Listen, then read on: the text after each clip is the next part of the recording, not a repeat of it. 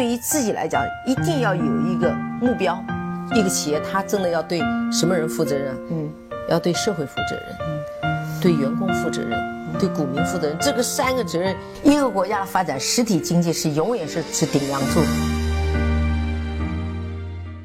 各位好啊，给你一个真实生动的格力电器，我们给的比你要的多。今天啊，我们把上周的留言给大家做一次互动啊。首先是孔雀零三幺幺这位朋友，他说：“白老师，我今天闲来无事，算了一下格力未来二零一九到二零二八年十年间的净利润。二零一八年的年报预报呢，净利润是两百六十亿，按照每年百分之十的增长，算了一下，未来十年净利润总和为四千五百亿，就是说。”现在格力电器的市值应该是四千五百亿，合理，对应的股价应该是七十五元，不知道这样算对不对？我觉得从你的表述来看，这样算其实是不对的，因为你这个里面没有说上 PE 啊，就是它的市值其实它的净利润是乘以 PE，但是你这里面没有算上 PE。那这样啊，我是在那个就是喜马拉雅这里呢发了一个图给你，是我给你列了一份 Excel 的表格，按照你的思路呢，把从二零一八年两百六十亿到每年百分之十的增长率，那净利润啊。呃，二零一九年是两百八十六亿，一直这样到下面，二零二八年呢是六百七十四亿。那如果它的总股本不变的话，在二零二八年应该是十一点二四元的 EPS，就是每股的盈余。对应的股价呢，这个不好讲，那要看是多少的 PE，好吧？那现在来看是十一倍不到的 PE。那如果当时市场如果给了格力相对一个比较正常和乐观的估值的话，如果十五倍 PE。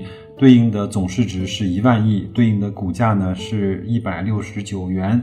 如果是二十倍的 PE，对应的总市值是一万三千四百八十七万亿啊，一点三四八七万亿，对应的股价呢是两点两百二十五。那如果给了它二十五倍的 PE 呢，就是一点六八亿万亿的市值，对应的股价是两百八十一。当然，这都是一些非常非常简单的数学计算。算完之后呢，我也是给你提了四个思考的题，也写在那个圈子里，请你去看一下，也思考一下，这如果四种现象和四种情况出现了之后，你又将怎么办？应该怎么来思考？好吧，去看看圈子吧。还有平淡杠第七这位朋友呢说。白老师啊，最近是牛市吗？最近涨得有点快啊，涨得有点让人慌张。PE 就算到，可是大环境很好，也要走，对不对？他是说，如果 PE 到了很高的位置，就算大环境，就算当下是牛市，也要把它卖出，对吧？那他说这样的话，我就从十七到十八倍开始减持，虽然有一点点不舍得。如果你是一个相对比较保守，愿意。落袋为安的投资者呢，我觉得你从十七十八倍开始减持没问题。那如果从这样来看的话，格力还能够涨百分之五十才到你现在给的那个十七十八倍，对吧？那如果呃你把十七十八倍作为你第一次的减持的标准线的话，我觉得是 OK 的，是没问题的。那比如说第一次百分之十，第二次百分之二十，第三次百分之三十，第四百分之四十，按照一二三四的方式去减持是没问题的。呃，当然，这个我还是就像我给你私信回复的那句话一样，就是我们做好了这样的规划和纪律呢，就要按照这样的去执行。在做事情之前做好计划，不要怕；然后呢，在做事情之后就不要去后悔，不能够在十七八倍减持，在二十五六倍又接回来，这就是典型的韭菜的做法和命运，好吗？平淡。还有呢，这位朋友的名字呢，我不念了啊，他是给我。留了好几条言，他说：“白老师啊，格力最近有没有最新的消息呢？”他也是说这次停牌的消息，我也是睡也睡不着。我把全部的家当都买了格力，还没有赚钱。那他呢又补充了一下他整个呃买格力的一些情况啊。他二二零一八年年初是买了格力，亏了八十万。那我看看啊，整个格力从二零一八年。下跌了百分之二十几，那这个确实你投入的本金不算少啊。现在快要回本了，但是这些钱现在也没有地方用。我想去做价值投资，我的预感格力会被阿里融资，你觉得呢？我把你的二百八十三个声音都听过了。就是二百八十三期节目啊，受益匪浅。我是一个小白，一点都不懂。这个是他给我留的言，那我呢也是非常诚恳的给他回了几条。我说从公开的报道来看，那还没有任何可以去被证明的消息。那我觉得无论后面的发展是如何，它。呃，就像你讲的一样，哪怕它被阿里呃融资了入股了，我觉得哪怕得有三个涨停，但是我还要规劝你一句：切莫用你的全部家当买一个自己睡不踏实的公司。当然，我不是说格力。呃，它不是个好公司，你买了格力就会睡不着觉。但是你睡不着觉的原因，是因为你对它不够了解。它如果产生了一些波动下滑，包括你有浮亏的话，你确实是会睡不着觉的。哪怕是格力，这次控制权的变更，白老师真的不知道会怎么样。那你的投入金额不算小，如果要长期持有，更要对公司了解和有信心。那第一个建议，我是给了你。要去多关注一下格力的基本面。第二个呢，如果你不想那么费事的话，你可以去听我的节目。另外呢，在我的节目下方和给我私信，包括在我的圈子里面都可以给我留言。但是呢，我希望你更多的来跟我讨论格力的经营状况、它的基本面、它的产品、它的整个渠道架构、它的盈利、它的竞争关系这样的一些问题，好吧？还有呢，就是你把我的两百八十三个声音都听过了，我表示感谢。我一般每周呢会有三期节目啊，第一，呃，周一周三和周五。那周一呢，基本上会放送我们在上周就是我们的听众朋友给我的一些留言的汇总和整理。那周三呢，会送上我们一起学习的那本书啊。周五呢，会附上我们格力的一些。呃，最新的情况和一些动向，呃，这个是我们的固定的安排。如果中间发生了一些非要讲不可，或者说大家点名一定要去了解的问题，那我也会在中间去插播一些这样的节目，好吧？这就是我整个节目的安排。那下面我们再来看啊，然后我我又跟他讲啊，我说无论呢是谁来投资格力，短期之内都不会改变格力作为空调的老大。都无法阻止格力持续的赚钱。那虽然说你的亏损在今年呃快要回本了，但我相信你如果能够长期持有、耐得住寂寞、拿得住格力的话，你的成本呢会随着每年的利润增长和分红不断的去被摊薄的。祝你投资呃顺利吧，加油啊！那然后你也可以去看一看我回复的。呃，关于未来的十年，它的一个百分之十预测的下面的一个表格，你这样看完之后，可能会更加有一些感触啊。下面呢，我们花一点时间来去回复一位老朋友，叫大汉笑谈人生，他是给我留了两条非常简单的言啊。他说：“白老师你好，我看到了海通证券的首席分析师姜超啊，他说中国的。”资本市场是普通人改变命运的第八个机会。我看完这篇文章之后呢，我觉得说的太对了。你怎么看？首先，我不知道有多少人看过这篇文章。那我是这篇文章，我也是仔仔细细的去看了一下。我觉得这样啊，那我首先把他讲的所谓的改变中国人普通人的命运的，在前四十年的前七个机会，跟大家去讲一下。第一次呢，是一九七八年的高考，就是。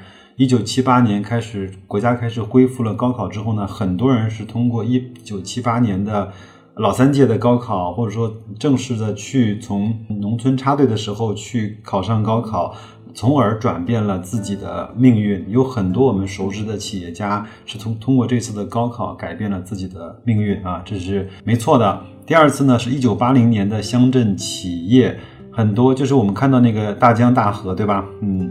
它就是从一个村办的一个企业，慢慢的变成了一个小有名气的，能够把它市里面的那个机床厂都收购了这样的一个很好的企业。包括我们熟知的娃哈哈，它其实也是一个乡乡镇的校办的企业。那一九八零年也正好赶上了一九七八年以后的改革开放的这种利好的条件和春风的。这种这种政策的这种支持啊，第三次呢是价格双轨制的套利，其实呢也就是倒买倒卖啊。如果最近有人去看过那个连续剧的话，叫《风再起时》，就是陆毅和袁泉。演的那一部电视剧，它其实就是讲的，在价格双轨制之下，很多人会去钻这个空子，把计划内的物资倒出来，把它卖到计划外的黑市去，从而赚取这样的一个差价。我们其实，在八九年到九零年这个部分呢，也是对我们中国的经济挑战非常大的年份，包括我们当时也是放开了很多商品的价格，也希望通过。呃，这种放开让我们整个价格冲关，但是整个冲关的结果呢是冲关失败，那对我们中整个中国的经济，甚至是我们的稳定，都带来了非常大的影响。第四次呢是九二年的官员下海，就是潘石屹，包括柳传志、王石那一代很多的企业是在一九九二年和一九九三年、九四年这几年成立的，非常的巧，因为他不是说他们约好了，而是说那个时候呢，整个人有胆量、有胆识、有能力、有先见之明去创办公司，在那个时候他其实获得了一个非常好的政策红利和整个的经济的红利。第五次呢就是。资源的狂潮就是 WTO 的红利，煤老板和钢老板呃发财啊。第六次呢是地产泡沫，基本上是在二零零五年以后，房价开始暴涨。有句有有句笑话嘛，说两个人的区别就在于你在二零零五年买了房，我在二零零五年没有买了房，或者是买了一辆车。这就是整个在第六次的地产泡沫之后，就是第六次的人生机会呢是在地产泡沫。这个泡沫其实维持的时间还挺长的，一直将近二十年。到到了现在来看，二零一九年还有很多人对房产配置和这种嗯资产还是非常的情有独钟和恋恋不舍。我们中国其实没有经历过很多次这种房价的大跌。其实有过，包括像在福建，包括在鄂尔多斯，包括在深圳、在海南，都经历过多多少少的，甚至在这样这种呃杭州这样的城市，都经历过这种不同程度的房价的下跌。但是呢，人们在长期的记忆里面被催化的、被强化的，都会认认为房价是止跌只升呃不降的。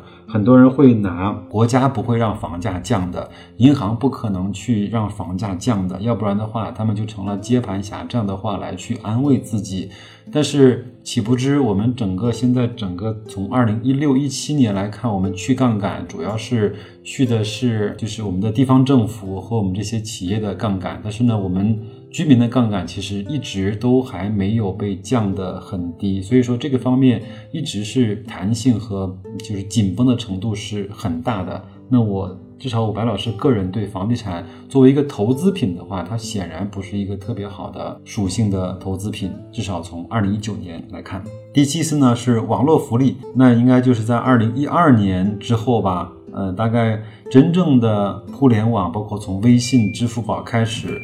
就有了这样的一个现象，这个互联网的这种狂潮，一直到了今天，到了二零一九年，其实还没有非常明显的消退。就在我们觉得已经进入了下半场的时候，这个这个是美团的王兴啊讲的一个名人名言，他说现在互联网已经进入了下半场，很多的领域已经被互联网这些大楼大佬和 BAT 都已经牢牢的掌控住了。但是呢，还有几家企业能够非常快的涌入和显现，比如说今日头条。比如说拼多多这样的企业都还非常快的崭露了头角，他们整个聚集客户和财富，包括上市的这种速度来看，是令以前这些大佬都是没有办法去想象的。OK，这个是呢，我给大家讲了，就前七次他认为的，就是普普通人改变命运的。一些机会，那么第八次呢？他就认为一定就是股票，或者是这种这种权益类的资产。这个其实作为投资者来说，呃，白老师呢其实是认可的，因为我们都是有知识的人嘛，因为我们都看过西格尔那那个叫股市长线的法宝，他把。美国大概一百年到两百年之间，所有资产的这种保值率、升值率做了一个排比，包括有债券、有货币啊、有黄金、有标普五百的指数，还有这些所谓的那个房产啊。其实整个从长期来看的话，权益类资产就是股票，它是一个最好的能够享受整个社会。和经济发展的一个产物。那有人说你这个放在中国不合适啊？那我们十年前就是六千点了。那到了十年前的十年后的今天，也才到了那个点位的一半左右。那你又做如何的解释呢？首先。我给大家解释两个，第一个呢，我们的上证指数是不包括分红的。那你如果把十年间的分红算上的话，其实我们现在的点位要比现在要高不少。第，这是第一个。第二个呢，你不能够去看全市场的这种点位和指数，那你可以去看一下。沪深三百、上证五零、红利指数这些代表着中国最好的公司的一个集合，它的点位和指数其实已经涨得相对比较高了。第二个、第三个呢，你可以去看一看我们公认为是行业龙头和最好的那些行业的蓝筹股和白马股，其实它已经早就走出来了。零七年之后，六幺二四之后的它的更高的估值、更高的市值，这就说明了我们整个。整个经济呢，它是由这些最好的公司所去推动的。芒格其实讲过一句话，讲的非常的深刻，他是这么讲的，就是说，呃，整个的股市其实是有百分之九十的股票和。在百分之九十的时间是不值得关注的，就是两个百分之九十，就是百分之九十的企业你是没有必要去关注的，从来就不用看它，当它不存在就好了。第二个呢，是整个的你的交易时间，在整个的全市场里面有百分之九十的时间对你来说都是垃圾的时间，那你要抓住那个雷电劈下来的时间，抓住那些灵光乍现的时间，这些时间就足以让你能够享受到。这个股市最好的涨幅，这个可能我讲的有点绝对，呃，虽然我我不希望大家都把所有的钱投在股市里，但是经常跟我的朋友和我的孩子讲，就是一定要去购买现在当下来看最好的资产。你可以去做一下比较，如果按照估值来看的话，那其实黄金、货币、债券、房产现在的估值都没有现在我们认为的一些好公司的估值要来的更划算。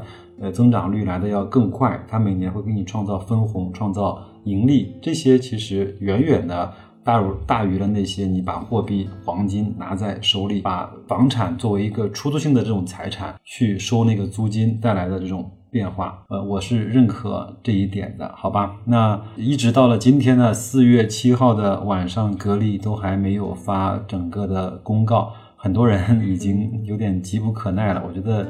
时间还长，我觉得不用太着急，一定会随着时间会水落石出的。另外呢，有一句话呢是凡夫俗子啊，这这也是一位雪球的大 V 啊，他说的就是停牌的时间越长，那事情越大，那他会考虑的方方面面越多，也就证明着未来它可以去上涨的空间和能有变化的部分，会给我们带来惊喜的部分程度会更大。那所以我们就耐心等待，静待花开。